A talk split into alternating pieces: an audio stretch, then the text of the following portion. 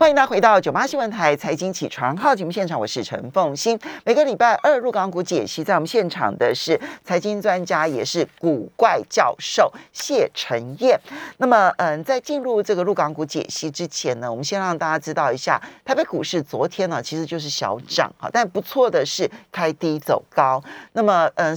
集中市场小涨了五点五零点，收盘指数一万六千八百九十四点，涨幅百分之零点零三，成交金额只有两千六百六十六亿元。OTC 小涨了零点零九点，收盘指数是二零八点三六点，涨幅百分之零点零四，成交金额八百五十亿元。好，那么陈燕在进入入港股之前呢，我们先来五分钟解析一下台北股市，台北股市现在的情况究竟要如何的来看待？其实应该从呃，我觉得从两个层面看呢，一个是看大盘。那在看大盘的时候，呃，现在我们的标准已经蛮低了哈，就像刚才凤英姐说，哎呀，开低走高还不错。现在就是你不跌，哇塞，这种感觉。开低走高，不是不是不是说它只要小涨就好，而是说因为是开低走高。对对对，没错。那因为之前有开高走低啊。其实我们呃，应该是说原本对台股的期望大家都是蛮高的哈，希望出现很好的一个表现。但现现阶段来讲，我觉得有点这种呃不变应万变呐。其实台股现在现阶段，因为前面呃十月份有两根红 K 棒，我我觉得这两根红 K 棒其实给台股带来蛮大的信心。一个是十月七号，一个是十月十五十五号。说真的，这两个红 K 棒。就接下来这段时间都不能破坏，我觉得真的不能破坏，因为它就是门神。嗯，如果你把门神破坏掉了，那整个结构我觉得就跑掉了。嗯，所以为什么现在我们对大盘的要求就是你不要跌，我觉得就是很棒的事情，这是一个很主要。十月十五号的低点是一六四二六，对，所以一六四二六绝对不能跌破。呃，甚至我我觉得这个是比较宽松的哦。哦，你说连高点都不可以？我我觉得最好高点也有点勉强，就是说我觉得一半呐，就是平均值嘛，就是说这个这个中间值大概哦就一万六千六好了，我们给他一个这样的一个标准，就是说你在这个地方震荡，我觉得就我们就把这个形态守护住了，然后把把它守护好，那这种安全感就会在。这是从一个层次来看，但是另外一个层次我要讲有两个现象很很有趣。就是法人现在对于这个法说会之前，其实都有很强很好的看法，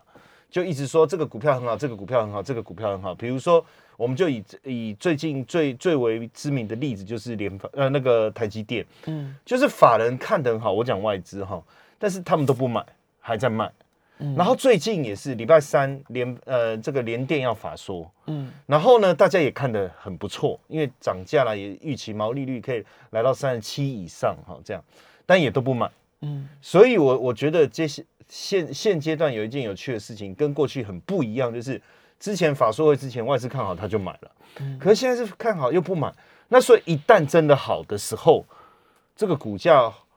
这个上涨的一个爆发力，我我们认为会很强。嗯，这是这个会变成是说，哎，在大盘好像没什么表现过程中，这种现象是好事。嗯，因为表示，因为你大盘没涨，所以我以前我也不敢轻举妄动嘛。哎，可是你公司真的很好，营运前景各方面，因为现在台股的上市公司已经呃不像过去，就是说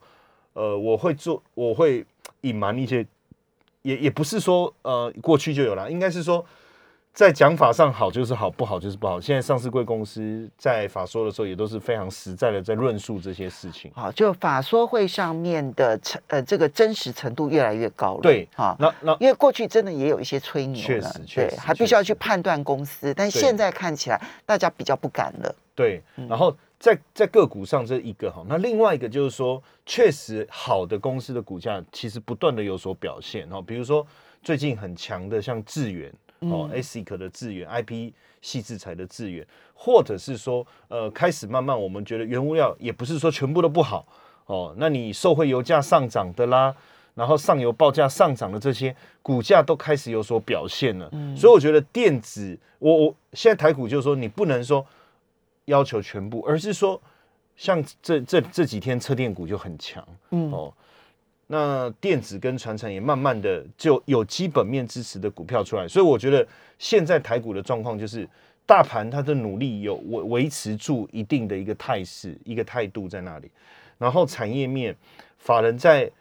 这个犹豫跟担心当中，确定有好消息，他敢买。嗯，有好消息敢买，我觉得这件事很重要。反应很重要。对，然后呢，再来就是说，其实产业趋势对的这些族群，确实有强的股票会上来。所以整体来讲，我我我觉得，对我对台股，呃，不要说到明年呐，至少我觉得今年年底之前，整体的展望。应该都是还不错的。好，这个呢是在台股的部分。接下来，其实我们就要看陆港股的部分了。那么，在过去这一个礼拜，看起来陆港股呢是用那种很小碎步的方式，然后再逐步的走强。对，这个这个很像那个我们看以前那个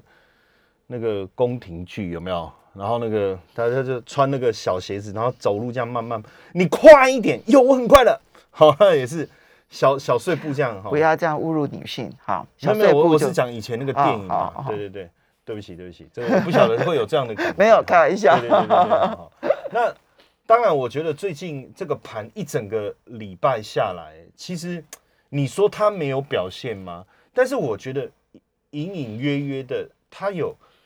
跟台股最近的状态其实有一点点类似，就是说它在慢慢推，慢慢推。但是实际上，一个礼拜五天当中，可能只有推一天。嗯，那另外四天，它你说它没有表现，但是它没有破坏原先那个，就好像我们以前学数学那个瓜牛有没有很奇怪？为什么它每次往上爬三步就一定要掉两步这样？嗯，但是这一次我所我们所看到的，它大概就是三步一步，三步一步，慢慢在慢慢在前进哦，就小。进三步，然后退一小步，然后再小进三步，这样子。对，那基本上，呃，我我我就讲两个，两个，一个是上证指数，一个深中小。我们从这两个来看哈，嗯，上证当然上证指数，我等下会再讲一下上证五十哈。上证指数来讲的话，我觉得最近都有出现一个蛮蛮蛮妙的一个现象，就从形态形态上来讲哈，因为上证指数，如果我们讲九月份呐。它进入了一个小型的三角形整理，它这个是一个比较小的，因为上证指数这一波算是呃整体表现上来讲是比较强的，嗯，所以呢，它最近呢在九月的这个三角形整理的下降趋势线已经突破了，嗯，算是已经突破了哈。那当然，因为上证指数涵盖是全部的股票，也也没办法真正的点出什么。那我们之前一直跟大家讲说，上证五十大的股票的一个表现的观察，对整体股市的。这个稳定军心还蛮重要，虽然说他一直很努力的在主体哈，而且那最近呢有一个很妙的现象，就是这个底部的颈线呢，慢慢的被被推推，就是推到颈线之上。那一般来讲，我我们在呃通常过去股市在主底的时候，那种颈线的突破是用很强劲的一个态度去突破，可是可是呢这样的一个状态一直在。呃，上上证指数或深圳指数里面都，甚至港股我们都没有看到。嗯，但是最近它突破的方式蛮妙的，它就是这样，就是很不着痕迹的，就是很很优雅的，就悄悄的就就上去了。那其实，在这样的过程中，反而不不会带来比较大的压力。嗯，因为它就这样悄悄上去，如果它就这样稳定的上去，按照过去的经验，它就会不知不觉、不知不觉就缓缓的就一直往上推了。嗯，所以它的第一波的这个小底部哈，就看对，我觉得就这一块这一个这次跌下来的这一段，嗯，它的从日线的结构来看，它打了一个非常漂亮的，我们讲三角底，三重底，对，三重底，它打的非常的漂亮，嗯，因为这三个底部其实非常低点，非常的接近，那要去现在看起来是突破前一段的颈线的位置，对，那这个颈线的位置，接下来当然面临三千四百点。的密集整理区，因为这个三千四百点是前一波要跌下来之前的那个挣扎区，那个挣扎区，所以小颈线过了，然后如果又能够站上三千四的话，我觉得这一波打下来的这一个呃空方的一个气势，应该是有暂时的把它消弭掉。这是指上证五十，上证五十，对，因为上证指数本身其实它相对来讲是还在。相对今年比较高的位置，它它其实我觉得上证指数还不能根本不能讲它空头，它就是一个平盘整理，因为它今年以来还是涨的嘛。对，嗯。那另外一个哈，我我我觉得呃，就是我们来看这个深中小哈，因为其实这一波我们会特别关心深中小，是因为它这里面的的呃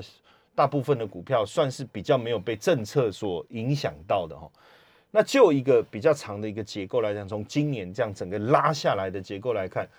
其实到了七月来讲，它并没有受到整个政策出现一个大幅度修正的一个影响。嗯，然后呢，最近我就我就一直在观察，因为它进入了一个我们所谓的三角形的那种整理形态。那这种三角形的整理形态，一般来说，它就是我我不要当出头鸟。嗯，你现在大盘有问题，对不对？那我。其实我的体质比较好，嗯，但是我如果现在涨，我势必会变成出头鸟，我还是会被打，我也可能遭遇到反而资金的卖压会来我这个地方。身上，因为我们要知道哈，就是说就法人的角度而言，这个现在市场上遭遇到这么大的卖压，我就卖涨得比较好的那些族群或者是股票，嗯，这个在资金调节就是这个逻辑，嗯，那所以呢，我们也发现说，哎，是中小它没有大涨，所以自然没有被调节。那近期进入了这个三角形整理的状态，是整理的相当相当漂亮。而这几天，整个深中小指数出现了一个突红 K 突破这个三角形整个下降趋势线的一个状态。那如果说是叠升的之后突破，我通常我对这样的一个结构我就不是那么有有有信心。嗯，但是它出现的是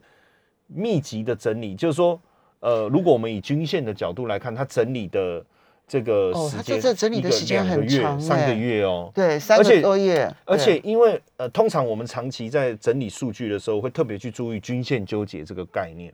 哦，像台股为什么现在大家现在有一点缓步，就是在等均线纠结。嗯。所以深中小已经均线纠结了两三个月了。嗯。所以均线纠结就变成短中长期的成本一致的时候。一旦股市的爆发力起来的时候，它相对会比较强，所以我我我发现这样的一个现象，当然我就去确认一下它里面的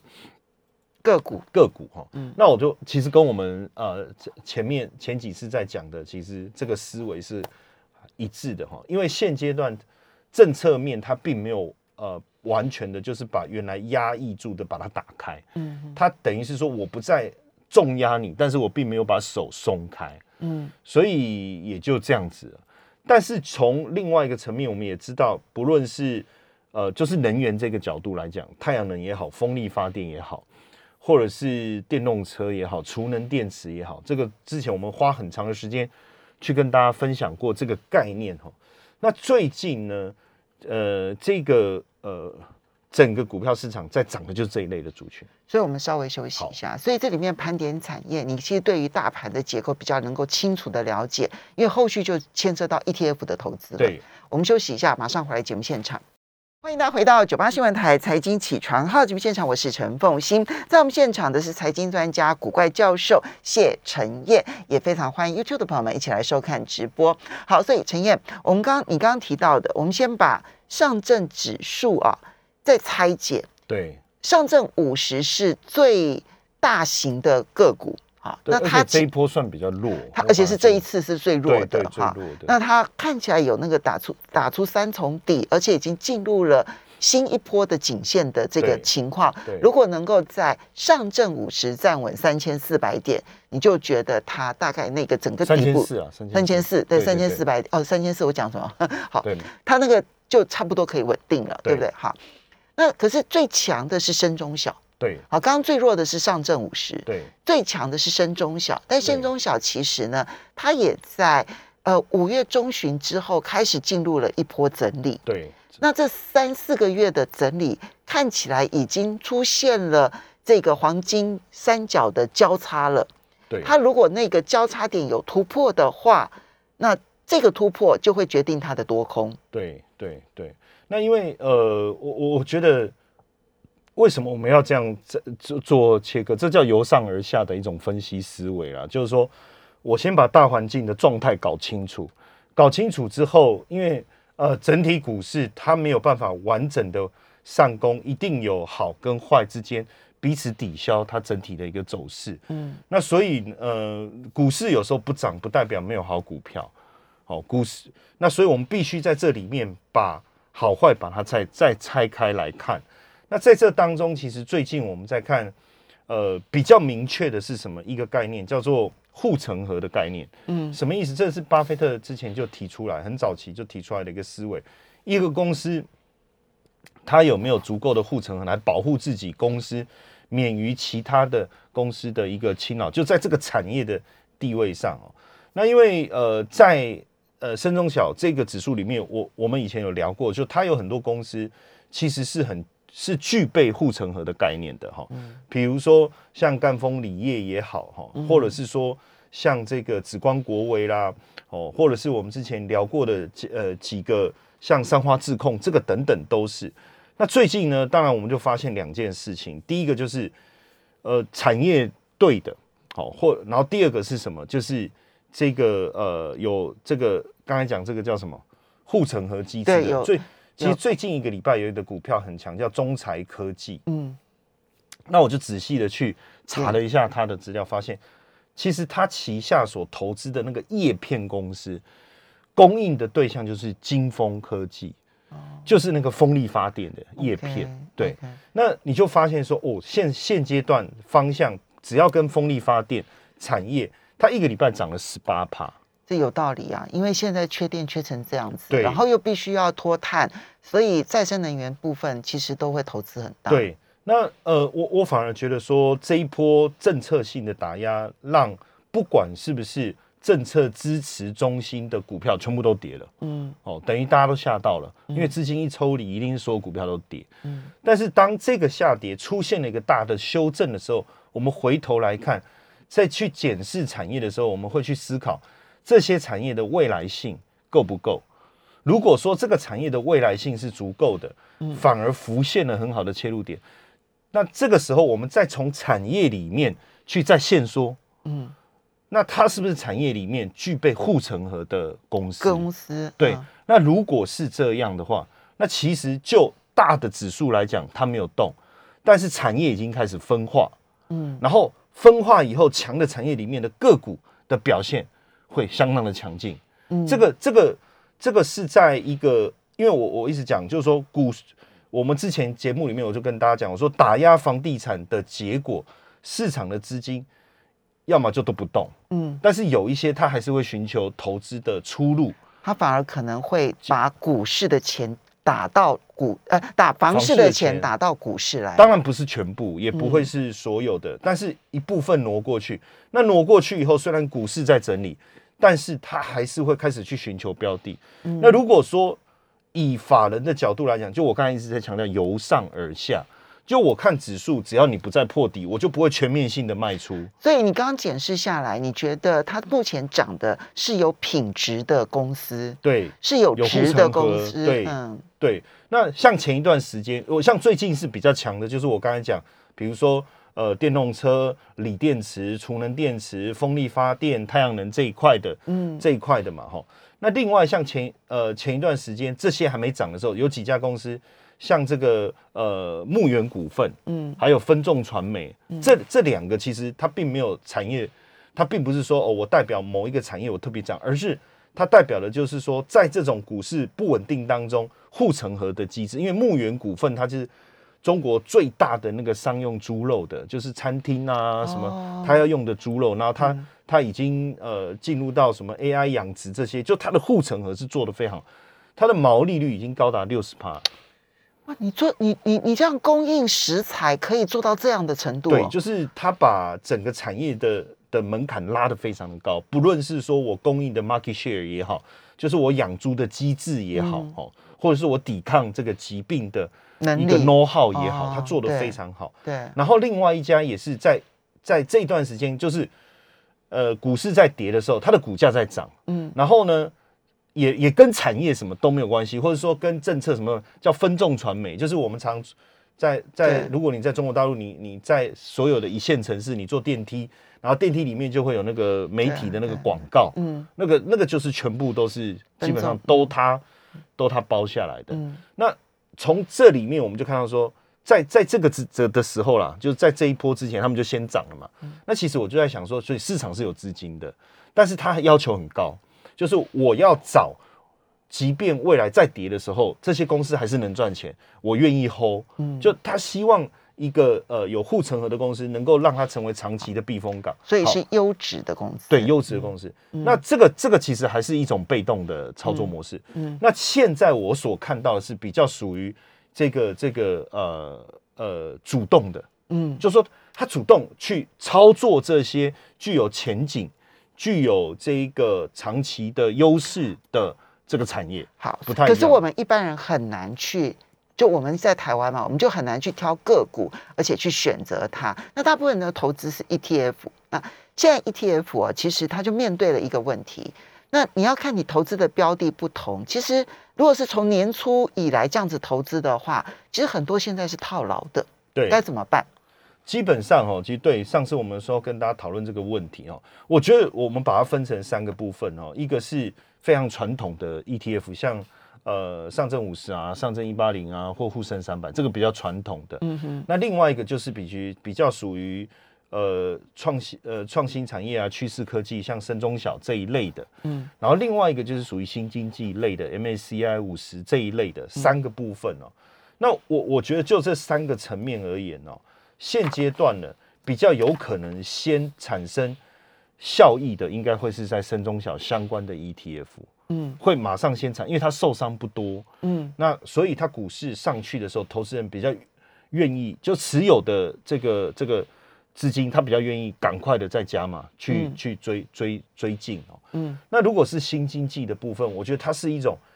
跌升了会反弹，但是一反弹它又有可能再进入整理，嗯。因为这个因为变成在这里的资金，它好不容易有解套的机会的时候，它一定会大量的，比如说客户会觉得说我少赔了，我要赶快赎回，嗯那就基金公司 ETF，即便是 ETF 也也好，基金也好，它势必会有一些调整。那如果是 ETF，投资人自己会调整。所以 MACI 的部分，你觉得你比较保留，但深中小的部分你觉得 OK？对，但是就长期投资的角度来看，哦，但我刚才讲的是短线它会反映出的现象，但就长期角度来看，其实不管你投资哪一个，其实长期来看 ETF，